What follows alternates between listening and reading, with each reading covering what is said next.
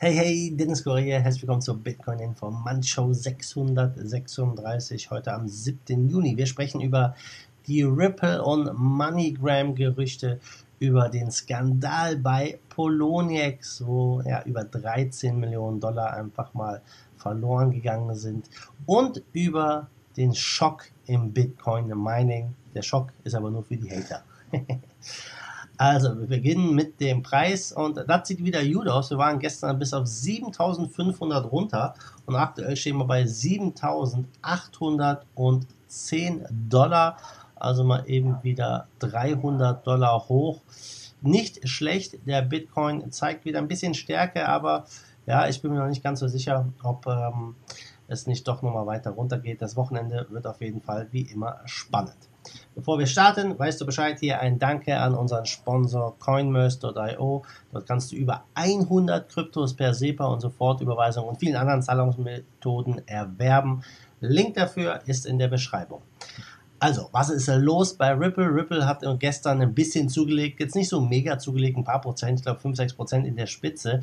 Ähm, es gab jetzt ein Gerücht, dass Ripple angeblich MoneyGram kaufen möchte. Und MoneyGram ist ja kein kleines Unternehmen, machen ja äh, Überweisungen weltweit. Und ja, das Gerücht kam durch einen Twitter-User. Und äh, da Ripple ja bereits mit einigen Payment-Anbietern arbeitet, wäre das natürlich eine ziemlich große Nachricht äh, gewesen. Äh, in der Ripple-Community heißt es ja immer, ja, etwas ganz Großes steht an und so weiter. Und ja, ein Krypto-Twitter-User hat letztendlich äh, versucht hier oder hat dieses Gerücht gestreut. Weder Ripple noch MoneyGram haben diese Nachricht bestätigt. Ja, einige haben sich sogar gegen diesen Tweet gestellt und den äh, Twitter-User als Scammer dargestellt. Also die Twitter-Community ist gespaltener Meinung. Nichtsdestotrotz ist der Kurs leicht angestiegen und äh, wir sehen es ja immer wieder, wenn Gerüchte und News die Runde machen, ja, dann kann das schon eine heftige Auswirkung aus, auf den Kurs haben. Wir haben es bei Bitcoin SV gesehen, wo Craig Wright so, ja, das Copyright für Bitcoin beantragt hat und der Kurs ist durch die Decke oder andere Gerüchte. Und ähm, ja, ich bin gespannt, ob hier was wirklich dran ist an den Gerüchten zu Ripple. Ähm, Ripple hat ja doch eine relativ große Fanbase, sage ich mal, vor allem auf den, unter den Twitter-Usern, wo immer von den Ripple-Fanboys auch gesprochen wird. Und äh, ja, ich bin gespannt, ob da wirklich was dran ist. Ich würde es eher mit Vorsicht genießen, das Gerücht, ähm, ob wirklich da eine Übernahme ansteht oder nicht. Früher oder später werden wir es eh erfahren. Mal gucken und abwarten. Ja, dann kommen wir mal zu einem Exchange, was letztendlich ja vor ein paar Jahren mal wirklich gut war, mittlerweile ja ein bisschen weiter nach unten verschwunden ist, nämlich Poloniex. Bei Poloniex kann man auch Margin, also Hebelhandel betreiben. Äh, und ja, dort gab es gestern einen Flash-Crash bei der Kryptowährung Clam.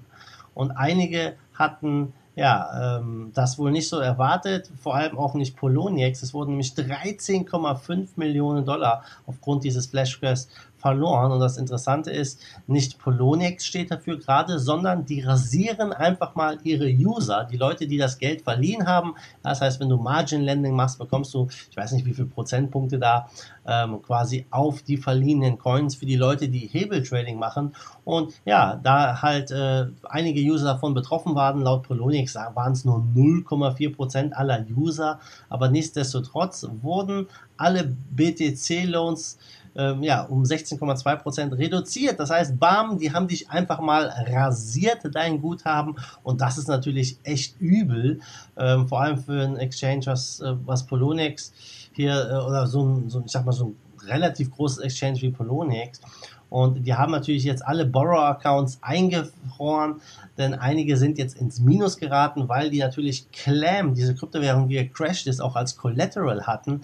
Und ja, man ist quasi jetzt hier Minus und jetzt muss Poloniex im Endeffekt das Geld von diesen Leuten wieder einfordern. Die müssen ihre Balance wieder auffreshen. Ob das wirklich passiert, keine Ahnung, ob das realistisch ist oder nicht. Sie wollen auf jeden Fall das Geld dann wieder an die Margin-Länder zurückzahlen.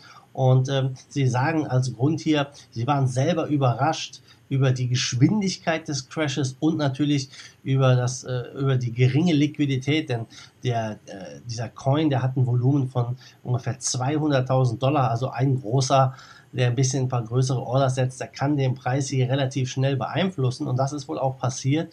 Und so wurden diese Positionen liquidiert, bevor überhaupt da etwas gemacht werden konnte. Und vor allem diejenigen, die diese Kryptowährung Clam auch als Collateral haben, ja, die sind halt ganz schnell liquidiert worden. Und ja, sogar ins Minus. Also ganz, ganz crazy, wie schnell das hier gehen kann. Man sieht auch immer wieder, Hebelhandel ist mit hohen Risiken verbunden, vor allem wenn man hier so kleine illiquide Coins handelt. Und ja, äh, Poloniex ist ja in den USA, die haben letzten Monate schon über neun Coins aus ihrem Trading rausgenommen, wegen regulatorischen Unklarheiten und so weiter und so fort. Und ja, es ist durch diesen Vorfall, glaube ich, verlieren sie jetzt noch mehr User. Und mal sehen, wie es hier jetzt bei Poloniex weitergeht. Ist auf jeden Fall ziemlich crazy, diese ganze Geschichte. Letztes Thema für heute ist der Schock für die Bitcoin Mining Hater. Warum ein Schock? Ganz einfach, es gibt neue, neuen Report von CoinShares, die haben einen ausführlichen Report verfasst, wo daraus hervorgeht, dass 74% der Mining-Aktivität auf neu erneuerbaren Energien beruht, zum Großteil Wasserkraftenergie, also Hydropower und vor allem ist das Bitcoin Mining dort in Regionen, wo es halt ja ähm, in, auf dem Bergischen, wo es große Flüsse gibt und das ist natürlich etwas, was die Hater nicht gerne sehen. Ja, und äh, wenn wir jetzt so zum Beispiel auch mal an das Parteiprogramm der Linken denken, die gesagt haben, wir wollen Bitcoin verbieten, verbieten weil es halt Stromverschwendung ist äh, und äh, eine Umweltsünde und so weiter. Ja, dieser Report bestätigt das natürlich nicht. Und ja, das ist äh, ziemlich, ziemlich positive News für Bitcoin, kann man sagen. Einige sagen sogar, dass Bitcoin schlimmer ist für die Umwelt als Goldmining. Ja, beim Gold wird im Boden rumgebuddelt und die Landschaft zerstört.